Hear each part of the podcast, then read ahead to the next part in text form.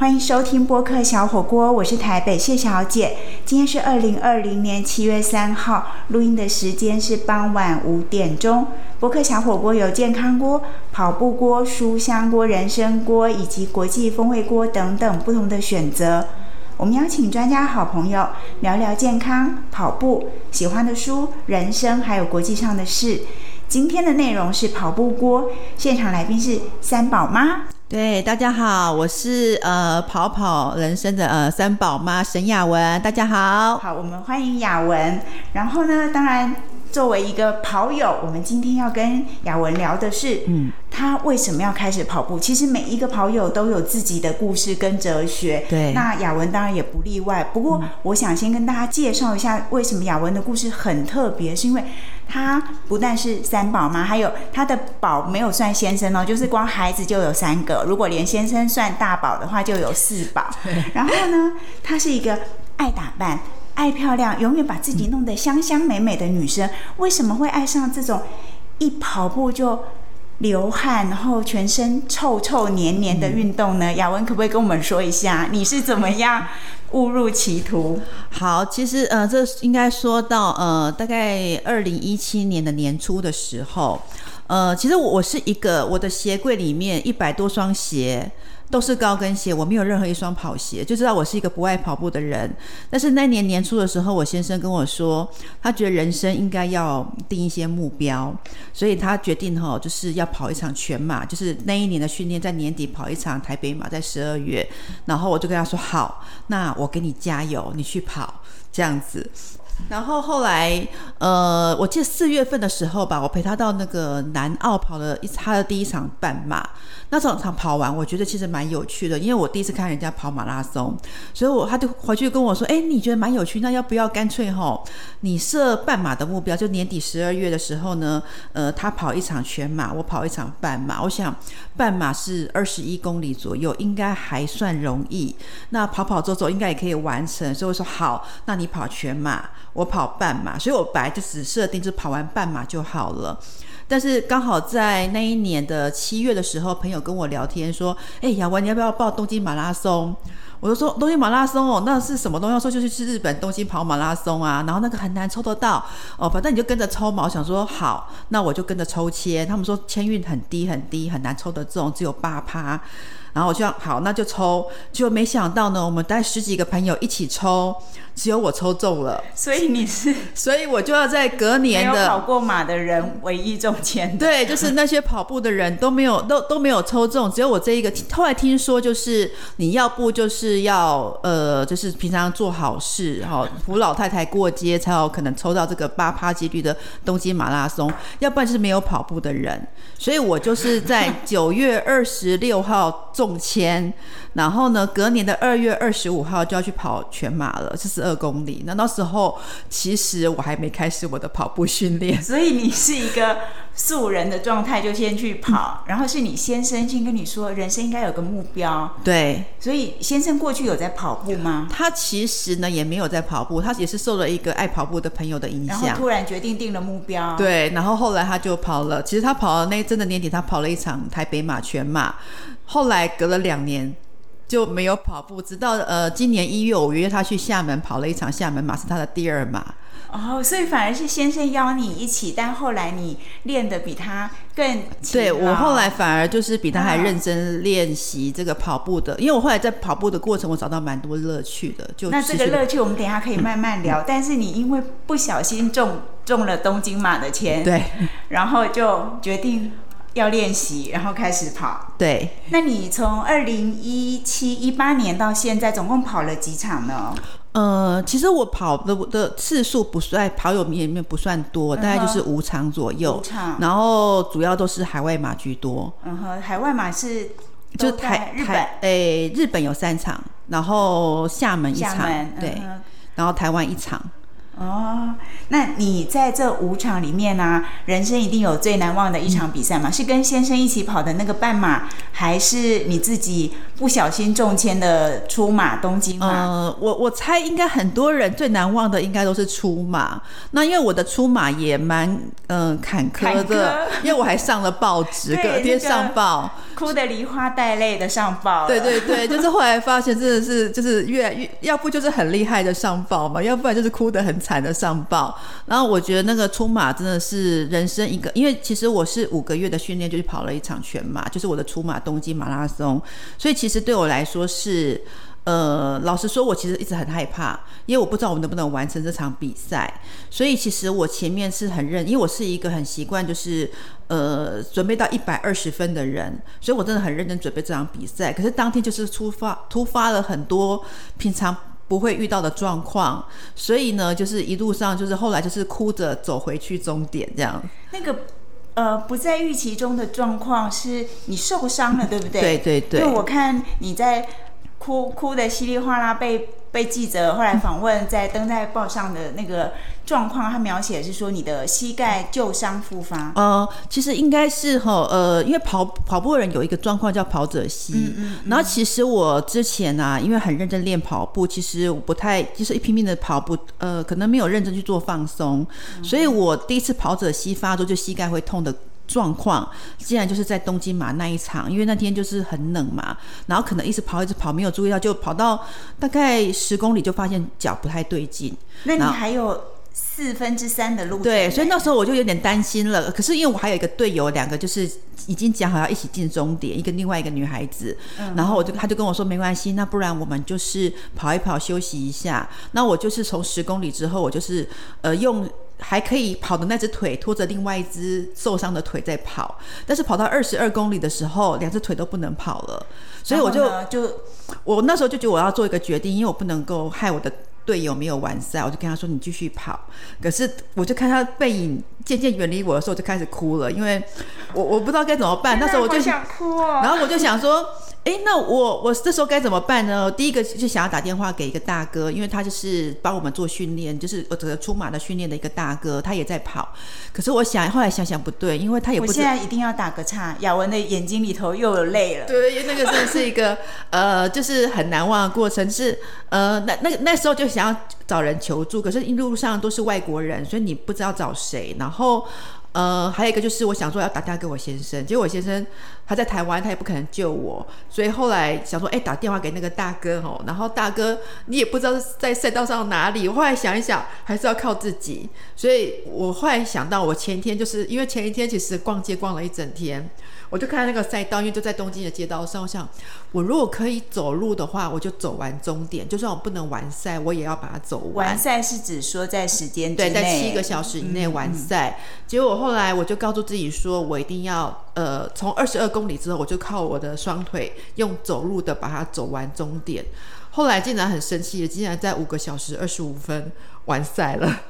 比我全程用跑的还要快。后来我发现我怎么走路比很多人跑得还快。对，所以你是一个天生有神力的运动员。我我觉得应该是意志力耶，因为其意志实力对，因为在跑这场赛事之前，其实我会给自己下一个目标，希望能够跑出一个预期的成绩。嗯那其实我那时候就有想过，就是最渣最差，我一定要在五个半小时之内完完成这场比赛。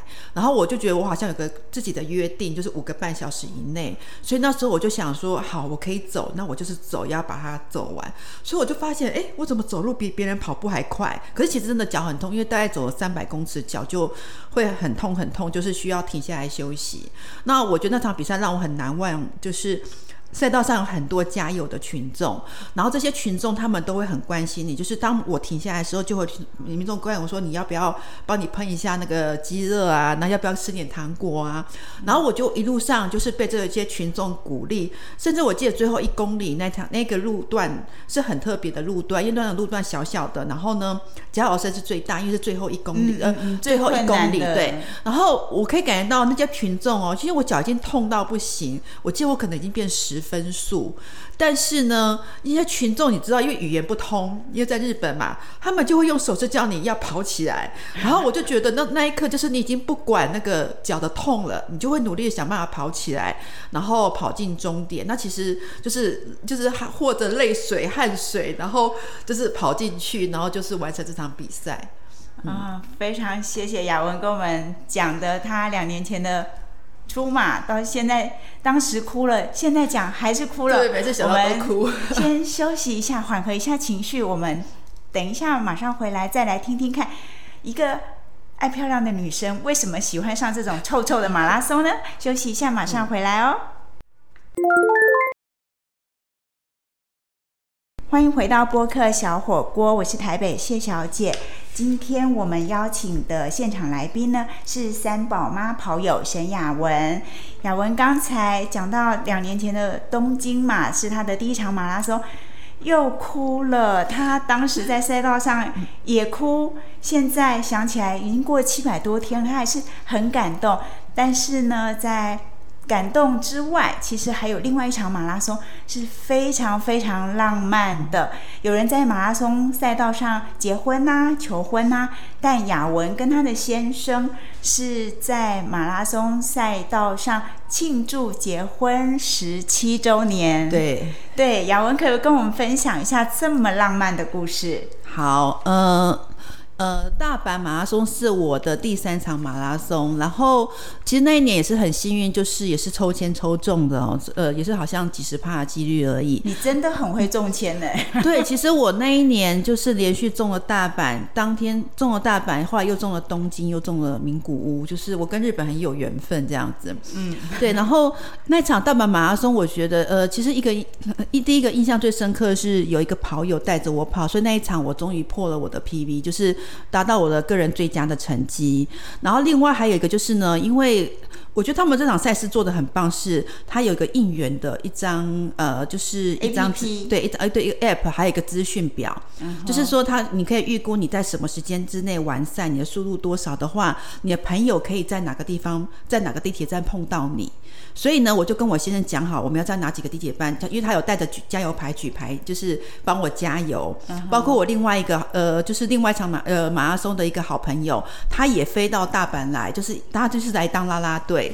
然后后来我才知道说哈，因为我本来跟我先生只是预想说那天跑步刚好十二月一号是我们的结婚十七周年，所以呃，其实讲说晚上就是刚好大家去庆功宴的时候去庆祝一下。说跑完以后去庆对，就没想到啊，我先生就是在我跑完到终点就跟他会合的时候，呃，带了一束花。我想说哇，他不会日文，怎么在日本买花？然后就买了一束花。后来原来才知道说是我的那个女性朋友，那个很好的朋友，我们常一起跑步。然后呢，她呢就是知道是我们结婚周年，她就是经过花店问我先生说要不要买一束花，这样结束的时候可以鲜花给我。所以那天就是呃跑完在终点的时候呢，我先生带着我的小女儿，然后呢呃献上一束玫瑰花，然后我就觉得还蛮感动的，因为跑完了很累，然后又看到先生。就是献花，而且那天又破 PB，其实那天是很开心的。所以真的有很多件喜事一起发生在那个四十二点一九五公里的对，就是那一天，而且那天跟我先生还碰了两三次吧，就在赛道上，他真的很很会。很会应援，就是会照着那个 A P P 去对，然后带着那个小女儿，就是第一个点没有碰到，马上冲到第二个点，然后会，所以我那天很忙碌，是边跑边接电话，就是他会打电话跟我说，我等一下会在几公里的时候，你一定要往哪边看，然后就是他会跟我加油合照，然后没想，我本来想说这样应该会浪费很多时间嘛，结果没想到那天还破 P V 这样，哇，真的很浪漫，可能是爱的力量哦。对，我就正是想讲说，人家是爱的迫降，你们是。爱的马拉松，真的好，所以大阪马雅文的第三场马拉松其实真的充满了爱跟浪漫哈。但是其实赛道上不是只有爱啦，然后也不是只有汗水跟泪水，其实还有义气，对不对？对，雅文有一场很有义气的比赛，可以跟我们分享一下吗？好，其实是我的呃，算是。呃，中间还有一场就叫万金石马拉松，在呃新北市对新北市万金是台湾很有名，应该是台湾目前最高规格的马拉松。然后我刚刚讲说大白马那个就是帮我先生买花的那个女生，我们两个就约好去跑万金石。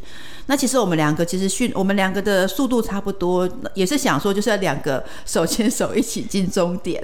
然后其实是一开始都想的很美好，然后呢，没想到呢，就是在跑道，因为我跟他不太一样，他是前面可以跑比较快，然后我是前面跑的比较差，但是我到二三十公里之后，我就会突然的好像醒过来，可以跑比较快。然后，所以我们俩，可是我们两个还是一开始就是两个，就是边跑然后边加油。所以我们没跑过个五公里，我们就说加油，我们再剩多少就到了，就是两位互相鼓励。可是没想到他在大概差不多十八十九公里，他就跟我说他肚子不舒服。然后其实这后来到终点呃之前，他大概上了三四次厕所，拉肚子很惨。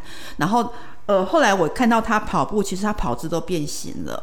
然后其实万金石有个很有名，就是那个海风，就是它是逆风，然后海风很强，所以其实，在半马过后会有点辛苦，而且又晒太阳。然后其实那时候他有跟我说，不然我就先跑。可是我就觉得说，人不能这么没有义气，不能放下朋友。对，就是我觉得我不能抛弃他。可是其实我心里有点担心，是因为那场是我打算要破 PB，就是我觉得我状况很好，然后我觉得我应该可以就是突破我的成绩。但是我如果陪他。可能就是我必须要取舍，然后一开始我想说没关系，我先陪他，然后呢，甚至就是在风最大的时候，我跟他说我跑你前面，我帮你破风这样子，他跑我后面，因为我其实我看到他跑姿都变形了，他已经很不舒服。后来大概就是到差不多三十几公里的时候，我就发现我离我的 PB 会越来越远，因为我我陪着他速度变得变慢下来，然后我他有一直跟我说你要不要先跑，后来我就跟他说没关系，其实我觉得心里很两难，我因为我其实陪。陪他跑的时候，我一直在算我的速度，算我的完赛时间。然后到最后，我就想说豁出去。我跟他说没关系，我只要我们只要能够完赛就好。然后赛就是反正赛事很多嘛，现在想再破 PB 就好了。所以到最后，其实最后那万金石最后就是有一段隧道，出隧道就是差不多两百公尺就会进终点。然后进隧道的时候，我们两个人呢，就是其实那时候我觉得那路他很辛苦，所以我就跟他说哈，要跑起来，跑起来，跑起来。然后到最后我们两个就哭着，又又哭了。就是两个，就是手拉手一起跑进终点，在黑暗中的隧道一起跑出去，然后见到光明嘛。对对对，然后后来我蛮开心，那个朋友就是那一天就发现他就是肚拉肚子不舒服，跑差了嘛。可是他后来在那个芝加哥马拉松跑出了非常棒的成绩，对，就是破他 PB 四十分钟这样子。真的，人生永远都有下一场比赛，对不对？对对对，嗯。那你那一场因为选择了义气，然后。放弃了自己原来设定的 PB，也放弃了当天很好状况，但人生永远都还有下一次。对，而且就是跟对，就跟这个朋友，我们就变成非常要好的朋友。因为你们没有放弃对方。对对对，就是我觉得，我觉得好像就是马拉松教教会我很多事，就是有时候不是一定要成绩，有时候在赛道上有很多很多的呃，就是获得是成绩以外的事情。对对。刚才雅文讲到他跟朋友跑进隧道的时候，真的又哭了。我今天是来弄哭人家的吗？我们休息一下，马上回来再转换一个情绪哦。等一下见。嗯，欢迎回到播客小火锅，我是台北谢小姐。今天我们现场的来宾是三宝妈跑友沈雅文。雅文刚刚在前面两段。都哭了。今天我就是负责把人弄哭的，但接下来我这一段保证雅文不会再哭了，因为他跟我们讲一些在跑步这么几年当中，他自己、他的家人、他的朋友都受到了很多正面的影响，还有产生了很多正面的能量，甚至还有人在。因为跑步，因为看雅文跑步，跟着跑步，然后在跑场上遇到了人生的另外一半，这么多好玩的故事，雅文应该不要再哭了，来跟我们说说这些。好，嗯，其实我在跑完第一场那个东京马拉松，我真的觉得太。训练过程太辛苦了，所以那时候跑完我就告诉自己说我要封腿，我不要跑步了。所以其实那时候打算就不跑了，因为我觉得我本来就不是一个很会跑步的人。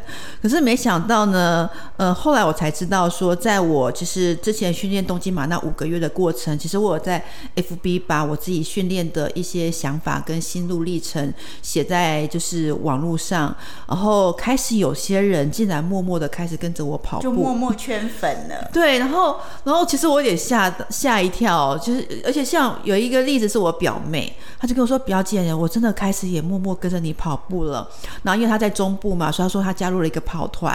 然后一加入跑团之后呢，她就很喜欢跑步，就跟他们一起到处去跑。没想到加入跑团一年多之后，就跟里面的跑友认识。然后其实一开始我们很担心她嫁不出去，因为都没有男朋友嘛。没想到进入跑团之后一年多，两个现在已经结婚了，今年已经结婚了。恭喜恭喜！对，所以我觉得是一个，嗯，跑步的一个额外的一个，就是我觉得一个蛮有趣的，就是可以促成一对家哦，而且他们就是很喜欢一起跑步啊，爬山。然后还有就是，呃，因为后来我发现，原来我跑步，我跑的不是很快，可是我可以跑步去影响一些身边的朋友。那我就觉得说，那我可以做的事情就是我帮大家约一些赛事，所以我自己成立一些跑步社团啊、群组。然后我只要遇到一些不错的赛事，我就会揪人来跑步。然后我甚至我记得有一场吧赛事。最多的那一场，去年底我好像约了大概八十几个朋友 一起来跑跑那个一场赛事。我觉得你要不要直接出来参选？就是我觉得我推客我我推客人来跑步，我觉得我还蛮会的。然后这些人其实他们大部分是不跑步的人。然后我就跟他们说，不用像我一定要跑个半马、全马，你跑个三公里、五公里、十公里，对人生来说都是一个进步。甚至有一个妈妈啊，其实我一开始不敢约她，因为她看到我们在约，我今天那场赛事最最少是十 K，就是十公里嘛。然后我我觉得她六十几岁，她年纪很大了，然后我就不好意思约她，因为我觉得对她来说可能会太辛苦。所以结果她那个妈妈就看到我约大家在跑步啊，就跑过来跟我说：“哦，哎呀，我可以跑吗？我小学很会跑。”所以他想要参加，我说那你尽力而为就好，你不能跑就用走的。没想到那一天哦，他跑出分组第二名。哇，天哪，真的是任何时候开始跑都不嫌晚，对不对？对对对对，就是这是我我也觉得是一件蛮有趣的事情。他竟然就重拾他小时候跑步的乐趣。对，实在太有能量了，你就是会影响这么多周边的人一起。一起跑步，我我觉得，因为跑步对我的改变很大，所以我觉得有些人他如果人生如果有些遇到一些可能不如意的事，或是很难突破的话，我觉得跑步是一个一几个可以抒发心情，然后或甚至说你再跑一场可能半马或全马，你会有些心情的转变，因为你好像人生的跑马，每次跑全马就好像人生跑马灯这样闪过去，很多事情就会浮现起来，然后我觉得在那个呃一场赛事，你可以领悟到很多人生。的道理，对对，跑步的时候你都在想这些人生的道理吗？其实以前在训练吼，跑步想什么吼？因为我是一个三宝妈，我很忙，所以呢，以前平常训练五 K 十 K 啊，通常都在想说今天要。工作要排哪些？因为其实我不只有孩子，我还有自己的工作要做，所以通常在排。哎，今天要去买菜，今天接小孩，今天要排什么工作？对。但是全马时间是五六个小时，很长嘛。